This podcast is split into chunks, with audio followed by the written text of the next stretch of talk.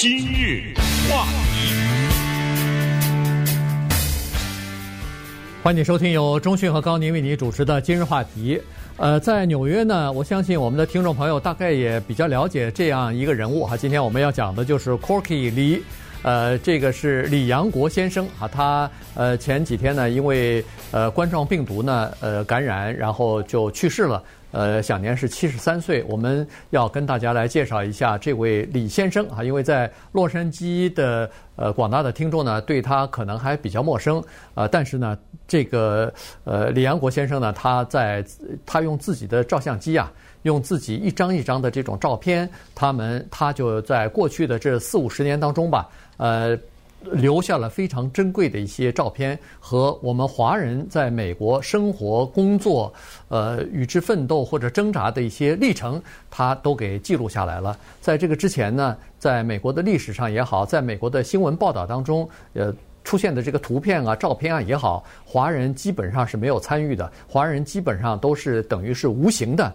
隐形的，大家都不知道，在美国这样的一个社会当中，有多少华人在里边参与了多少事情。但是他发现这个问题之后呢，逐渐的用自己的这个照片，用自己这个在全国各地。呃，参加各种活动拍下来的无数的相当珍贵的这个呃这个照片的资料呢，给它保存保保存下来了哈。所以呢，呃，在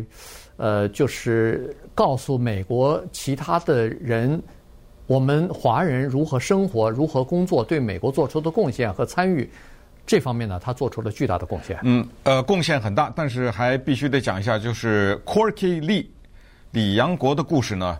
也并不是。那么的家喻户晓，你想在纽约这个城市，一九八八年五月五号，这一说都三十多年以前了，被纽约市的市长叫做 David Dinkins 定为 Corky Lee Day，叫李阳国日。你想想他这个人物多么重要啊，对不对？而且是三十几年以前，那可见他在纽约这个地方的名声。这个呢是一方面，但是另一方面。还必须得承认一个事实，就是摄影师和电影的编剧，有的时候和电影的摄影一样，他们是幕后人物。很了不起的电影，让你看过以后很难忘的电影，让你看过以后还想再看的电影，往往你叫不出那个编剧是谁。照片也是，每一个人的心目当中都有一些难忘的图片。这个图片，不管是战争还是饥荒，还是快乐的时刻，纽约时代广场的亲吻，对不对？对。我们在节目中都介绍过这个人物，你呢？现在告诉我他叫什么？那个摄影师，对不对？哎，硫磺岛美军插旗那个历史的画面是谁拍的？这张照片，等等等等啊！越南战争一个越共被在大街上打一枪打死的那个镜头，对不对？呃，那些惨的黑非常惨的照片，一个越南的小女孩子一丝不挂冲出来，后面是燃烧弹的炸弹。这张历史照片是谁拍？不不再举例了哈。嗯，一九八九年站在坦克前面的这个人，这张照片谁拍的？他他是一个视频了啊，谁拍的？啊，没人知道，说不出来的。李呃李阳国呢，属于这一类，所以今天我们就是要讲他的故事，我们就是要把。这个不被人知的人的故事讲出来，也利用这个机会办一个小型的李阳国影展。呃，大家在我们的一三零零 dot com www 大 am 一三零零 dot com 的网站上面可以边听边看啊，看一看李先生的作品，因为太浩瀚，我们没有办法把它的一一的展示，但是把当中的一些代表作我们展示给大家。大家可以看看他的这些黑白的彩色的照片是如何记录了不光是亚裔，不光是华裔，而是整个的亚裔在美国的生活之路。诶，因为刚才讲过，我们是一些被视而不见的人，这个是非常准确的概括。这个也是 Corky Lee 李阳国先生他去从事摄影的初衷。美国著名的黑人作家 Ralph Ellison，一九四四十年代的时候。五十一九五几年以前吧，呃，我记得四七年还是四八年，写了著名的长篇小说，叫《The Invisible Man》，看不见的人。跟英国的 H.G. Wells 那个重名了啊，H.G. Wells 是科学幻想，但是他的就整个的小说六百多页，就讲的是黑人在美国的处境，最大的问题是被人家视而不见，不是别人歧视你，他根本看不见你，你的存在根本不被重视。亚裔在美国的生活早年，我觉得甚至是现在，在某种程度还处在这一个位置之上。原因就是，因为你在默默的经营着你这一小亩地，经营着你这点田地，你在主流的大的社会当中，你的影响不够，所以他当然看不到你。所以我们今天来讲一讲李阳国，他最大的贡献就是用他的摄影机，让美国的民众看到你。嗯，了解你的快乐，了解你的痛苦和你普普通通的生活。呃，尽管你看他的照片哈，尤其是稍微早一点的这个七十年代、八十年代拍的这些照片呢，呃，看上去有一些是令人不舒服的，有一些可能是让你感到隐隐刺痛的。但是它呢，是反映的真真实实的那个时候的亚裔，甚至说是华裔吧，在美国的这种生活，而且所忍受的。有一些是屈辱的，有一些是这个歧视的，呃，他们的工作条件、他们的生活条件，呃，都是非常的、非常的艰苦的，至少是哈。这个，呃，你看他的很多的照片，当然他大部分的照片都是纽纽约啊，都是唐人街啊，都是在这个呃，就是他所生活、他所居住的这一块区域里边的一些呃普通的。呃，华人的当时的劳工的这些呃民众的生活，呃，所以呢，呃，他记录下来的就是当时真实的情况。后来人们也就在说，说他手中的这这这个照相机和拍下来的这些照片为什么这么有力量，就是因为他没有经过太多的剪辑，他就是看到的什么东西，他就把这个真实的东西呢给他拍下来记录下来了，然后就反映呃。就是让人们看到这个就是真真实实的这种生活，而不是呃拍的都是呃非常漂亮的、非常呃优美的这些东西啊，它不是这样子的。所以其实这种才更加深刻。呃，后来他成名以后，当然他就后来就选择了。一开始学啊，自学成才啊，他没有上过摄影课，没有人教他，他基本上都是自己自己学的哈。从初中的时候、高中的时候呢，他对摄影稍微感了一点兴趣。那个时候，呃，后来人们采访他的时候呢，他就说起了，他是说，我其实对整个的拍照片儿哈，摄影这件事情感兴趣呢，是因为我在上中学的时候的一件事情，呃，一个照片，一张照片。呃，激发了我在这方面的这个兴趣，呃，所以呢，他就谈起了那那张照片啊。这张照片呢，呃，我相信很多人都看过，呃，尤其是来到美国以后，呃，这个讲的就是呃，我们华工啊，在美国呃参加了这个南北贯通呃东西海岸的这个铁路动脉的这个呃，就是修建铁路工程吧。那么后来就是在犹他州这个地方呢，呃，东线和西线要合拢啊，要合并，这样一来呢，就等于贯穿美国东东岸和西岸了，变成一个整个的这个经济的大动脉了哈。那么在这个庆祝仪式上头呢，呃，他看到一张黑白的照片，这张照片，呃，说实话，在美国的很多的呃呃历史字呃文献当中呢都有，就是庆祝这个呃铁道合拢的时候的这张照片，两个主要的。东线和西线的两个工程师在握手，那么周围呢是有十可能有上百号人哈，都是各种各样的工人啊、工头啊。然后在这两个象征性的这个火车头的上面呢，还有两个人一边一个，呃，每个人都手举着一杯香槟酒，在隔空在庆祝呢哈。所以你看得出来，这是一个庆功的这么一个场面，被当时的记者呢给抓拍拍下来了。但是呢，李阳国发现一件事情，他说在这张照片上头，他用望大镜，呃，他用这个显，呃，这个放大镜啊，看来看去没有看到一张华人的照片，没有看到一张华工在这张照片上头出现。嗯，所以他觉得这是一个悲哀，因为在他的这个年纪，其实，在我们现在来到美国的人，甚至包括在世界各地的华人都应该知道，在当初修建铁路的时候，华人。当时的这个移民是做着最苦最累的活儿，呃，有很多人就在修建铁路的过程当中就死了，就倒在这公路当中了。上千了啊！对，但是居然在庆功的时候，居然在最后记录这个伟大的历史时刻的时候，居然连一张面孔都看不到，就好像如果要是过几十年，其他的人、下一辈的人、再下一辈的人不知道这个历史的时候。他们根本不知道华工在当时做出多大的努力 和多大的贡献啊！一八六九年五月十号，这个应该是一个永载史册的这张黑白照片。刚才说的华人是看不见的人，invisible。这张照片再也没有比它更清楚的说明了这个问题。呃，大家好奇的话，真的今天的这期节目呢，必须得配有一些视觉，对不对？嗯。呃，必须得，因为我们接下来会说。他一些重要的照片，你可以上到我们的网站上面去，一边看呢，一边听我们解说。因为有的时候你看到这张照片，这张照片背后还有故事，你还不一定知道这个故事说的是什么啊。在我们的网站上有一个小小的李阳国先生的摄影展。哎，Pete，你和 Spice？今日话题。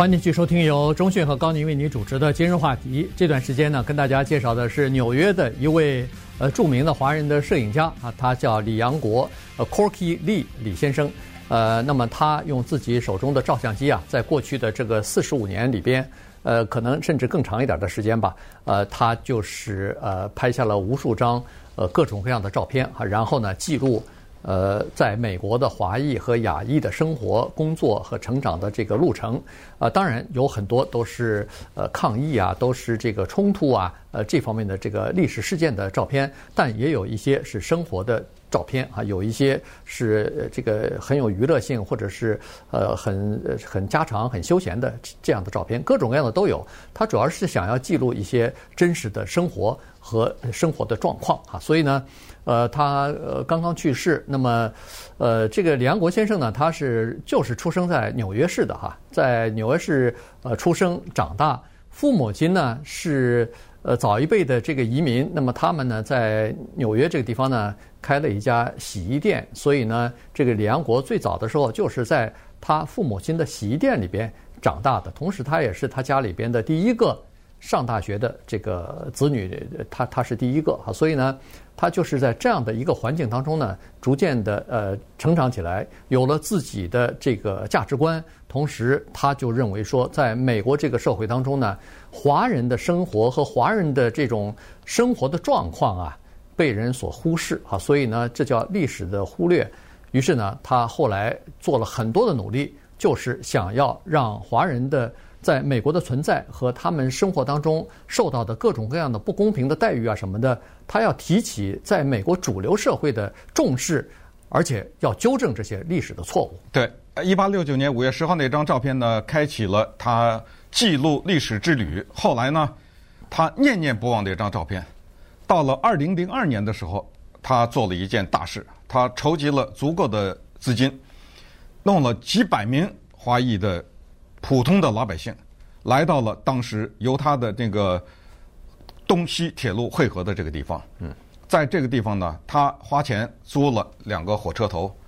因为那段铁路还保留在那儿呢，对不对？呃，那个是一个很重要的历史的遗迹。我相信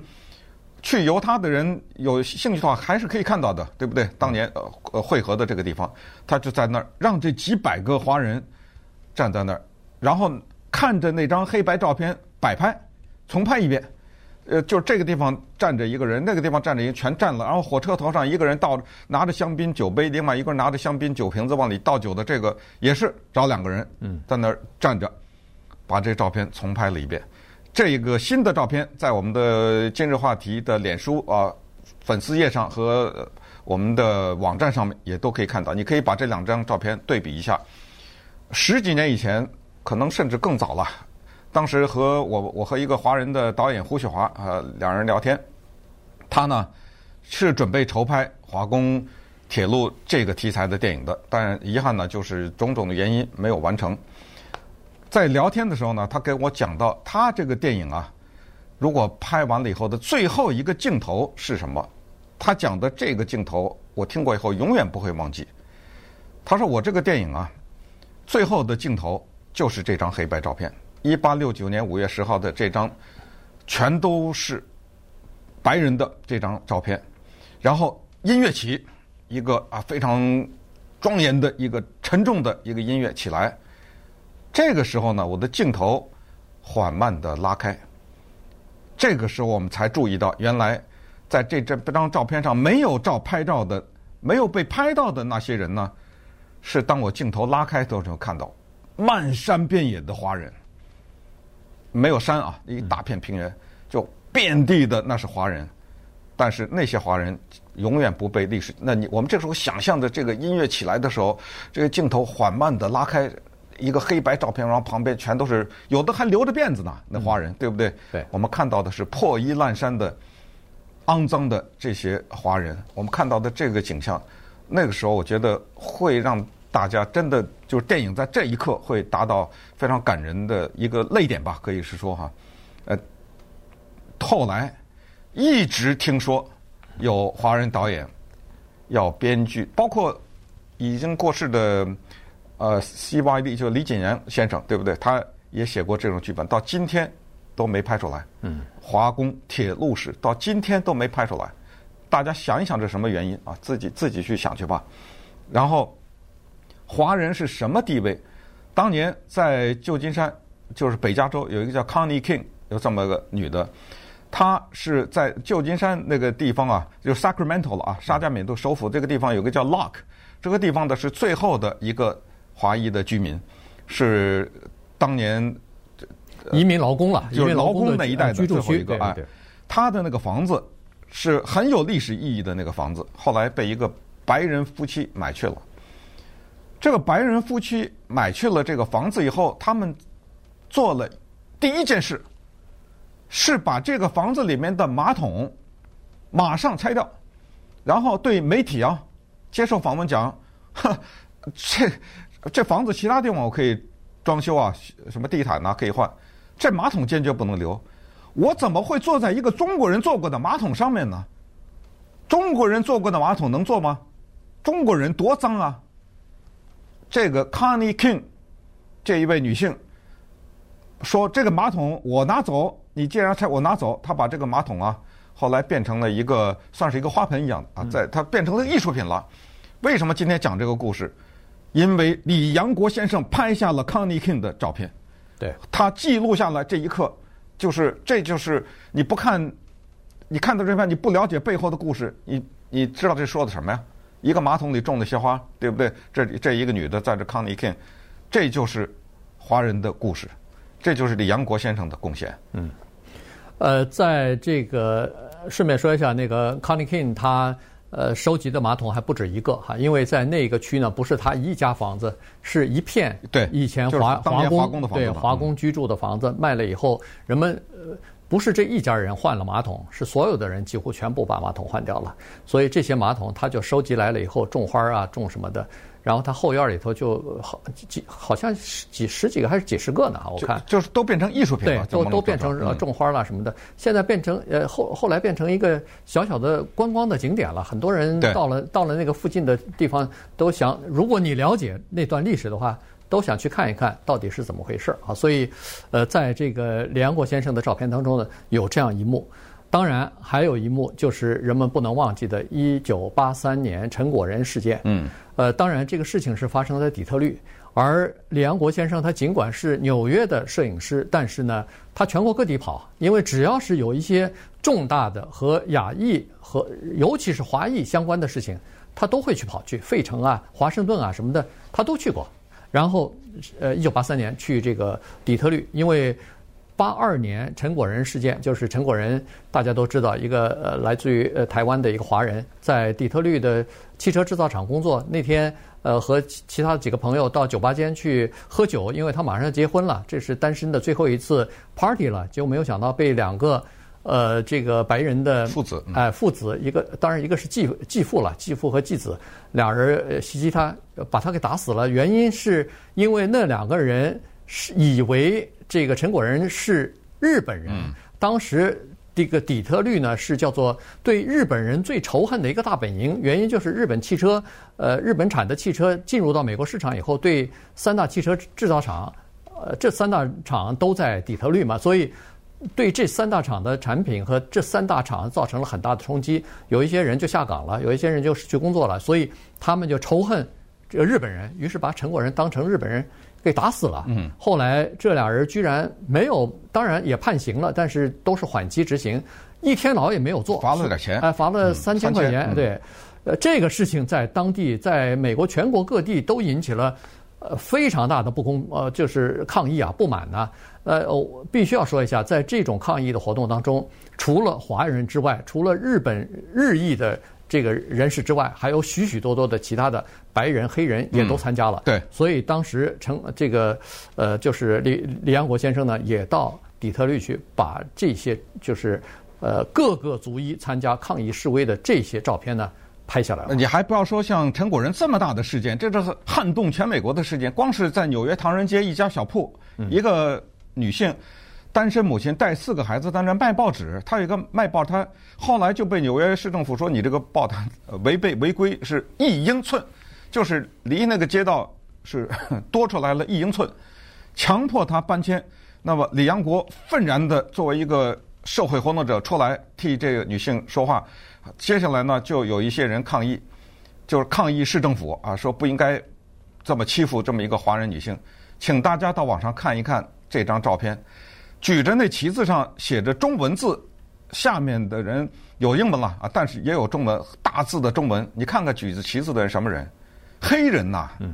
白人呐，站在最前面的，他们在替华人在那儿发声。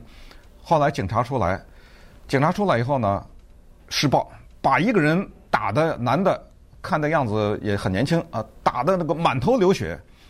然后拿手这个人拿手捂着头，那个血顺着那个脸往下流，然后警察还架着他，这张照片也被李阳国给拍下来了，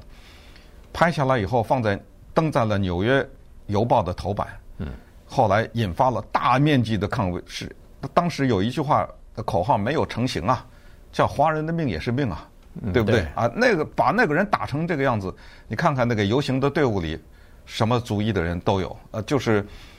大家都是在为少数族裔发声。关键就是一张照片发挥的这种力量。当然，他也有普普通通照片。他一张名作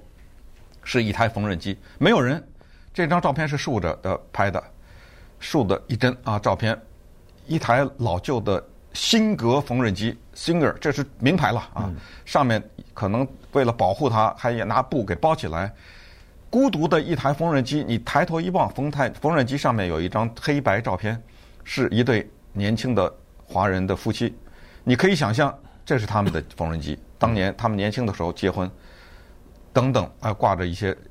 床墙上的装饰。这张图片让你去联想，对不对？这就是因为他妈妈。李阳国的妈妈就是一个裁缝，呃，给人家做衣服的，所以车车衣厂的工人，车衣厂的工人，所以这些大大小小记录。九一一之后，对于印度的锡克族有迫害，因为他们戴着头巾嘛，对不对？